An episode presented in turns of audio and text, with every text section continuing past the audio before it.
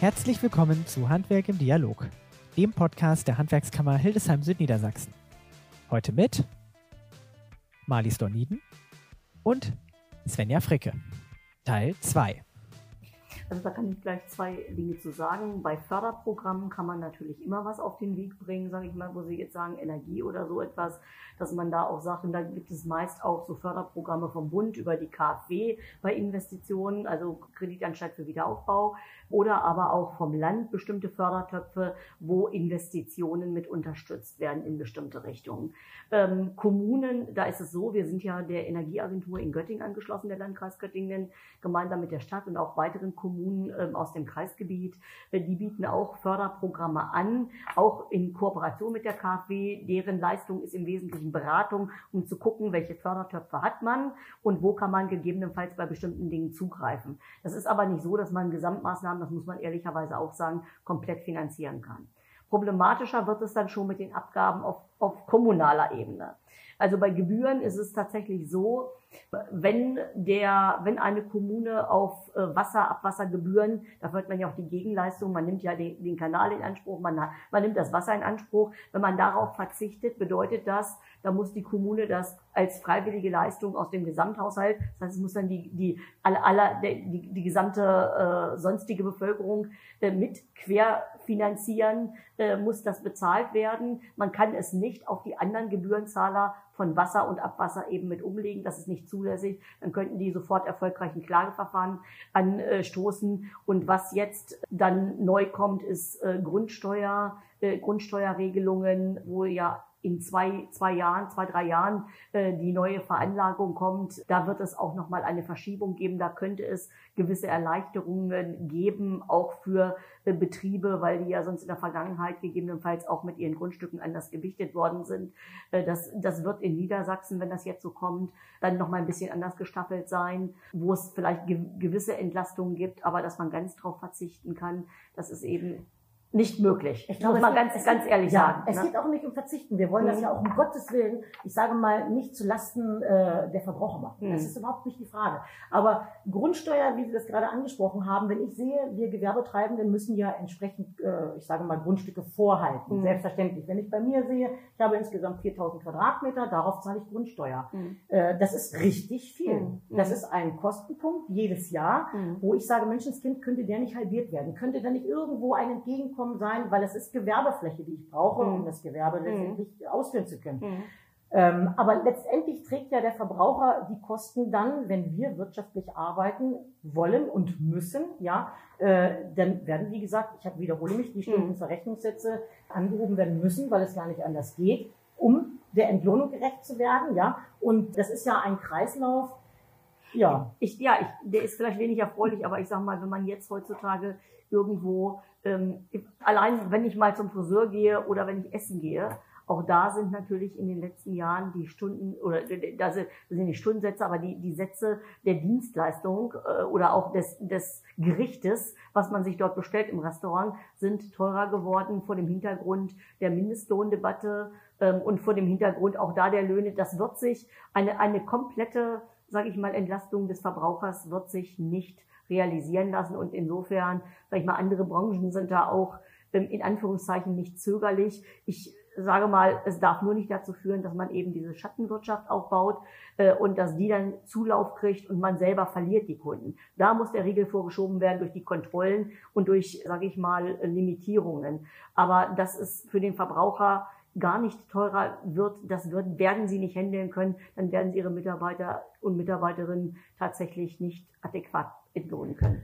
Das stimmt. Das ist, wie gesagt, definitiv eine schwierige mhm. Thematik. Ich sehe natürlich aber auch, dass eine Industriestunde über 200 Euro kostet. Natürlich steckt da auch was anderes hinter, gar keine Frage. Mhm. Aber dann können natürlich auch die Mitarbeiter, sage ich mal, 30 oder 25, 30 Euro verdienen. Mhm. Ja, das geht natürlich. Mhm. Wenn wir im Durchschnitt, sage ich mal, zwischen 75 und 100 Euro sind, mhm. in meiner mhm. Branche, mhm. ist es ja dann auch ja sehr unterschiedlich in den Gewerken, je nachdem, was sie auch vorhalten mhm. müssen, an Technik, an Voraussetzungen. Mhm. Da ist die Marge dann nicht so hoch, wenn man, wenn man quasi für eine Stunde 75 bis 100 Euro abrechnet, dann kann man auch den, den Stundenlohn ja. nicht so hoch. Man kann nicht, genau. Ne? Also man kann, sage ich mal, die, mhm. genau, die, die Mitarbeiter, die können nicht so entlohnt werden, wie sie es müssten. Richtig. Also wie gesagt, was ich... Wie ist im Moment, ne? frage ich mal, wie ist im Moment der Stundenlohn? Das ist ja verschieden. Also wir haben natürlich auch. Äh, je nach jemand Funktion ist jemand Meister, nach, ist klar. Ja, ja. Also ich sage mal so, im Durchschnitt liegt ja zwischen 16 und 20 Euro. Mhm. Ja, und das ist zu wenig. Mhm. Das ist für eine Fachkraft zu mhm. wenig. Mhm. Das ist einfach so. Mhm. Ja, das ist eben aber auch schwierig, das teilweise umzusetzen. Und in, in den Handwerksbereichen, Friseure, was auch immer, das geht gar nicht. Ist, wie gesagt, es muss auch was Unterschiedliches vorgehalten werden. Die Industrie hat natürlich was anderes vorzuhalten als ein, sagen wir mal, Gut, wobei bei der, bei der Industrie habe ich manchmal aber auch einen gewissen Nachteil, in dem die Industrie, äh, ich will nicht sagen rund um die Uhr arbeitet, aber wo ich Schichtsysteme und ähnliches habe, äh, wo ich nicht den, die, die genau, da kriege ich Zulagen, aber ich habe eben nicht auch die Tätigkeit, die meinetwegen von 7 bis 16 Uhr ist oder so, wie ich sie vielleicht dann in so einem Werkstattbetrieb habe. Vielleicht auch nicht in jedem Falle. Man muss auch Notdienste und ähnliches gegebenenfalls vorhalten. Das will ich jetzt gar nicht in Abrede stellen. Aber äh, jemand, der dann äh, immer im, in Wechselschicht arbeiten muss oder sowas, das ist natürlich auch eine körperliche Herausforderung. Das muss man einfach mal so sehen. Ja, und da muss man eben sagen, was ist mir wichtig? Ist mir ein hoher Stundenlohn wichtig? Ja. Oder ist mir ein geregelter Arbeitstag und ein geregelter Ablauf und ein einigermaßen pünktlicher Feierabend wichtig? Ne? Wobei, ich sage mal, wenn ich natürlich sehe, dass die Handwerker, ich sage mal, Dachdecker zum Beispiel, ja, das ist also, glaube ich, auch kein Beruf, den man so, der so leicht ist. Also körperlich ist es Absolut. natürlich ein Beruf, der ist auch sehr, ja. sehr schwer. Ja. Äh, jeder Witterung ausgesetzt, ja, und das ist äh, doch ein schwerer Beruf. Absolut. Im Bau, Baugewerke eigentlich generell. Und selbst bei mir in der Kfz-Branche ist es so, wenn wir gut ausgelastet sind, dann sehe ich schon, dass meine Mitarbeiter an die Grenzen stoßen. Also mhm. das ist körperlich dann auch, wenn wir nicht im Schichtsystem sind, aber doch, äh, ja, ganz schön massiv. Also beim Auto stelle ich es mir auch noch so schwierig vor. Ich sag mal, da ist ja oftmals auch, geht ja viel Zeit in Fehlersuche äh, äh, drauf. Also wenn ich ein Dach decken muss oder so oder wenn ich eine Mauer mauern muss als Handwerker, dann, dann sehe ich, dann sehe ich die Anforderung und dann ist, muss ich vielleicht ein paar Rahmenparameter beachten. Aber wenn ich noch gar nicht weiß, wo ich ansetzen soll in der Reparatur. Und der Kunde möchte am liebsten, dass er mit dem Finger schnippt und äh, man hat festgestellt, was ist äh, die Ursache und dann kann sofort äh, bearbeitet werden. Ich glaube, das ist die besondere Herausforderung. Das ist ein großes Problem, tatsächlich auch. Und zwar, wir haben ja Motorentester in allen Größen und Variationen für mhm. viele Hersteller. Ähm, das heißt also, die Tester, die werden äh, angekoppelt und die sagen eigentlich schon mal so grundlegend, äh, wo die Richtung hingeht. Mhm. Sie können aber nicht unbedingt ganz klar sagen, es liegt an diesem Bauteil. Das mhm. wäre ja zu einfach. Wenn mhm. wir dann sagen würden, das Bauteil wird ersetzt, wir haben dann ein, äh, eine Richtzeitvorgabe, danach wird abgerechnet und dann ist das Thema durch. Sie haben recht, das ist mhm. meistens nicht so. Mhm. Und diese Fehlersuche, die wir haben, wir haben also aktuell auch Fälle, das sind über 20 Stunden nur Fehlersuche. Mhm, Wem wollen Sie die in Rechnung mhm. stellen? Mhm. Ja, wir haben bei Wohnmobilen, die wir ja jetzt sehr, sehr viel bei uns in der Kundschaft haben, äh, gerade im Aufbau viel Fehlersuche. Wenn es zum Beispiel um Wasser geht oder um, mhm. äh, ich sage mal, auch Elektrizität Elektrizität, sage ich mal mhm. jetzt, ne? die mhm. elektronischen Probleme, die wir halt auch haben in den mhm. Fahrzeugen.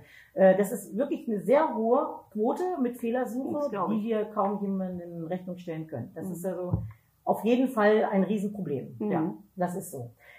Ja, dann hätte ich jetzt äh, noch, Schwarzarbeit haben wir jetzt angesprochen, genau. Ich würde mich natürlich Also freuen. was, was mir wichtig ist, das, das, und das sehen wir jetzt, diese Themen mit Schwarzarbeit, was Sie gerade ansprachen, ist ja gar nicht an der richtigen Stelle angekommen. Also ich möchte dann auch auf anderer Ebene mal so ein bisschen runde Tische haben, dass man sich einfach auch mal austauscht und damit die Problemlagen des Handwerks auch beim Landkreis an die richtigen Stellen ankommen und damit man sie in die richtigen Kanäle gibt. Mhm. Ich sage mal, für mich ist es wichtig, dann auch äh, in verantwortlicher Position zu sagen, okay, wenn da konkret der Schuh drückt an dieser oder jener Stelle und es geht um Vordrucke, Vorgaben, Förderproblematik. Da muss auch jemand, der in der Leitung eines, äh, einer, einer Verwaltung ist, auf politischen Wege die Netzwerke ziehen und bespielen, um da natürlich die Dinge vernünftig auf den Weg zu bringen. Ob das dann immer dazu führt, dass eine Umsetzung zu 100 Prozent ist oder nur eine Teilumsetzung, das kann man vorher nicht sagen, aber sie müssen auf jeden Fall platziert und adressiert werden. Und da werde ich auf jeden Fall dann dranbleiben und werde damit auf Sie zukommen mit diesen Themen, weil uns das so am Herzen liegt. Das ist äh, ganz, ganz wichtig. Ähm, ich würde vielleicht aber noch zwei, drei andere Sachen ansprechen. Auch äh,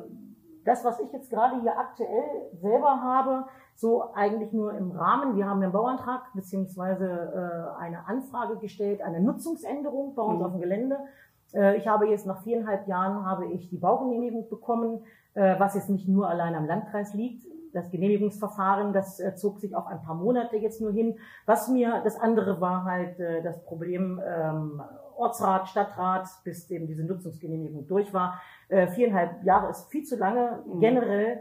Äh, aber dann, als es beim Landkreis dann endlich lag, äh, hatte ich ganz klar das äh, Problem auch erkennen können oder wurde mir auch ganz klar offeriert, dass die völlig unterbesetzt sind. Mhm. Also da ist eine Fluktuation, sage ich, sage ich mal so, ja. was also nicht so sein darf. Und ich habe natürlich mit vielen anderen diese Problematik auch besprochen, die in der gleichen Situation sind. Ich sage mal zu Recht auf den Landkreis dann auch schimpfen, mhm. weil die einzelnen Mitarbeiter können teilweise ja gar nichts dafür. Also da sind welche, die geben sich unheimlich Mühe. Mhm. Also das habe ich aus eigener Erfahrung jetzt halt erlebt. Aber ich habe natürlich auch gesehen, dass die absolut unterversorgt sind. Mhm. Ne? Und diese Wege vom Landkreis zum Homeoffice zum Beispiel, da sind wieder Tage dazwischen. Ich denke einfach mal, das wollte ich nur mal Ihnen mitgeben, dass das vielleicht ein Thema ist, was man auch dann intern im äh, Landkreis da durchsprechen muss dass diese Problematik sich doch vielleicht auflöst oder verändert. Also das ist ein ganz, ganz heißes Thema. Also wir haben da in der Tat, man hat natürlich, das haben Sie im Betrieb wahrscheinlich auch, immer Mitarbeiterinnen und Mitarbeiter mit unterschiedlicher Qualität. Einige sind besonders leistungsstark, andere haben vielleicht so in dem einen oder anderen Themenbereich noch Optimierungsbedarf, aber wir haben insgesamt auch viel Fluktuation, wie Sie es sagen, und viele Vakanzen.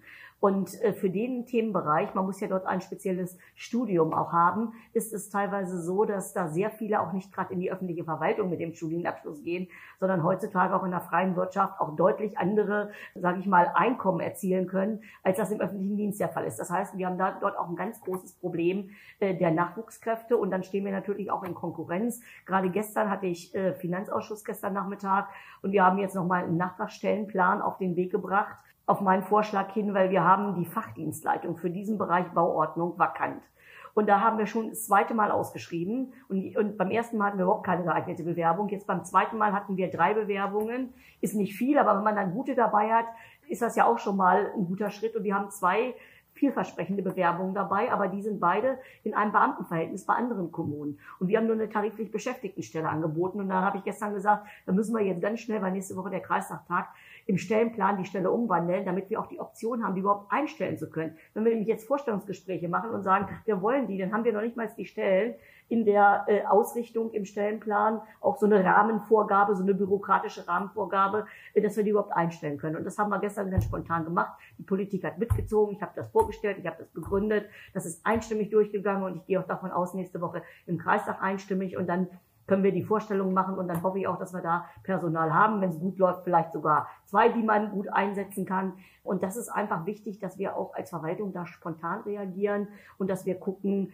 äh, wo können wir Personal abgreifen. Ich sage aber auch immer, unsere Bauverwaltung bietet schon mal denjenigen, die diesen Studiengang machen, ein Praktikum an. Allein dadurch kann man auch Fachkräfte, künftige Bewerber schon mal interessieren für den Landkreis Göttingen als Arbeitgeber. Finde ich ganz wichtig. Und im Hinblick auf verkürzte Verfahren finde ich es super wichtig, dass man, wenn so ein Antrag reinkommt beim Landkreis, dass man nicht sagt, ach so, da fehlt jetzt noch vielleicht diese Unterlage und jene Unterlage und guckt nicht alles an und dann hat man die Unterlage und dann guckt man wieder rein und sagt, ach, Frau Fricke, jetzt können Sie noch mal dieses oder jenes nachreichen, sondern da ist wichtig, wir sind eine Verwaltung, ob da Anforderungen aus dem Umweltbereich sind, aus dem Gewässerschutz, ähm, aus dem Straßenbaubereich, es müssen alle zusammensitzen, man guckt sich den Antrag an in so einer Antragskonferenz und jeder sagt aus seinem Bereich, für mich fehlt dies, dies und dies, dann kriegt Frau Fricke ein Schreiben, bitte reichen Sie diese Unterlagen nach. Und wenn die da sind, dann kann auch entschieden werden und nicht, dass in Salamitaktik immer wieder was anderes kommt und sich dadurch das Verfahren unnütz in die Länge zieht. Das befriedigt Sie nicht, das macht Sie unzufrieden, zu Recht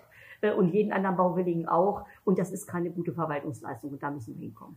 Absolut richtig. Und das ist nämlich genau das, diese Salami-Taktik, sage ich mal, was ich erlebt habe, halt beim Bauamt selber erlebt habe und auch viele andere erleben, das immer nur so scheibchenweise, wir brauchen das genau. noch, ach, wir brauchen übrigens das auch noch und das brauchen wir hinterher ja auch noch. Und wie sollen wir als Laie das wissen? Mhm. Ich kenne mich in meiner Branche aus, aber mhm. ich habe mit vom Bauamt und überhaupt vom Bauordnungen ja. habe ich natürlich keine Ahnung. Mhm. Ich bin darauf angewiesen, dass man mich richtig informiert. Genau. Ne? Und deswegen ich meine, das sind auch andere Wege, was auch Bewerbung und Stellenausschreibung betrifft, natürlich als bei uns, selbstverständlich. Dann geht das eben durch die ganzen Haushaltsplanungen und so weiter, muss das geregelt werden, dauert länger, keine Frage. Was ich aber eben auch mitbekommen habe, ist, dass viel zu spät ausgeschrieben wurde. Das war bekannt, dass der und der in Ruhestand geht und dann wurde erst viel zu kurz überhaupt die Nachfolge gesucht, mhm. weil das ist ja auch so, die brauchen Einarbeitungszeit, das dauert ja auch lange. Ich mhm. meine, das sind alles mhm. genauso wirtschaftlich wie bei uns auch in der privaten Wirtschaft.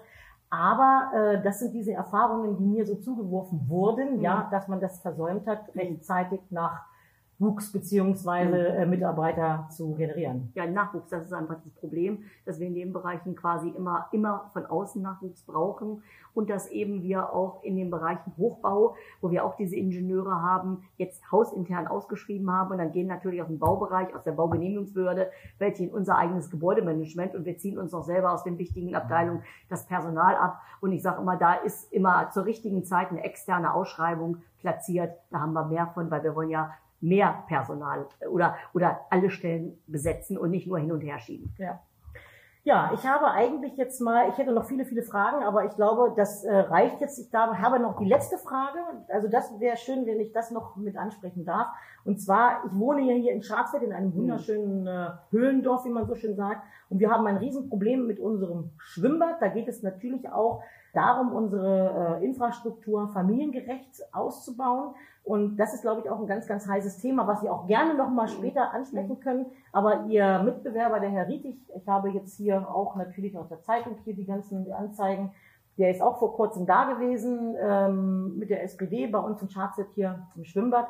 Und da geht es darum, was, äh, mit was für Subventionen kann man überhaupt rechnen äh, zur Förderung für, äh, ich sage mal, unser Schwimmbad in diesem Fall was ja auch letztendlich zur ähm, familiengerechten Infrastruktur dazugehört. Nicht nur Schulen, äh, nicht nur Geschäfte, sondern aber auch solche öffentlichen ähm, Sachen wie jetzt zum Beispiel Schwimmbäder, Sport, Freizeit und sowas. Ich halte das für ganz wichtig. Wir kämpfen schon seit Jahren um unser Schwimmbad. Das war eins, das, das, äh, eines der größten Schwimmbäder hier Mhm. in der Region, was auch am meisten frequentiert wurde. Mhm. Und trotz alledem sind die Auflagen so hoch gewesen, sage ich mal, Schwimmbad überhaupt zu erhalten, dass wir alleine dazu nicht in der Lage sind und uns auch unser Förderverein Schwimmbad, der da aktiv dahinter steht, auch nicht in der Lage ist, das zu bewältigen. Es ist immer wieder, es wird immer wieder thematisiert, wird geschaut, sage ich mal, ob es Fördertöpfe gibt.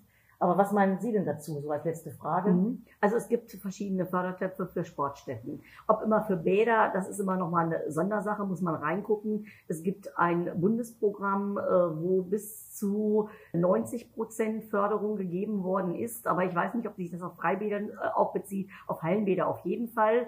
Da sind auch hier aus der Region vereinzelt 90 Prozent. 90 Prozent sind vereinzelt Anträge gestellt worden. Ich weiß, Duderstadt hatte eine Bewilligung die, fürs Hallenbad, die haben es dann aber nicht gemacht. Salzzeitparadies hat jetzt, kommt jetzt auch in diesen Fördergenuss. Deshalb kann ich jetzt nicht 100 Prozent sagen, ob dieses Bundesprogramm auf Hallenbäder abstellt oder auch auf Freibäder. Ich meine, es ist aber insgesamt Bäder. Musste man aber schon Antrag stellen. Dann gibt es immer so bestimmte Fristen, bis wann mal wieder ein Antragsschluss ist. Und dann kann man wieder in die nächste Bewilligungsperiode reinkommen. Und dann hat das Land und der Landkreis Göttingen haben beide äh, Sportstättenförderprogramme. Jetzt weiß ich nicht, ob das eine ausgewiesene, ob das auch als Sportstätte ist, ob dort, ähm, sage ich mal, Sportvereine oder ähnliches auch Schwimmen vornehmen. Äh, Das kann ich jetzt äh, definitiv nicht sagen. Das wäre gegebenenfalls nochmal eine Möglichkeit, da anzufragen. Und ansonsten ist es natürlich leider immer in der Tat ein kommunales Thema. Das heißt, äh, es bleibt letztendlich an der Kommune hängen, die auch örtlich dieses Bad bei sich hat. Hattorf hat ja jetzt auch gerade im Bad erneu bestimmte Erneuerungen vorgenommen und man kann es dann letztendlich auf die Nutzer nur über Eintrittspreise umlegen. Das Aber wir so. reden hier über zwei Millionen oder Mhm. so über zwei Millionen. Ja. Und äh, das ist ein wichtiges Thema, was uns Schwarzwäldern am Herzen Klar. liegt und auch mir am Herzen liegt.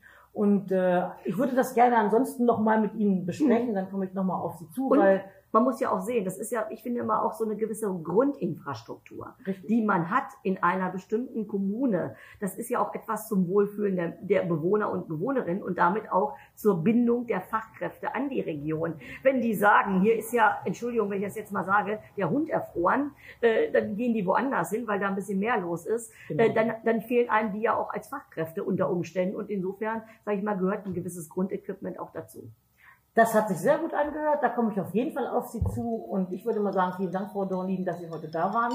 Und wir haben, glaube ich, viel thematisieren können und äh, wir werden das weiter ausführen. Dankeschön. Ich bedanke mich auch sehr herzlich, Frau Fricke.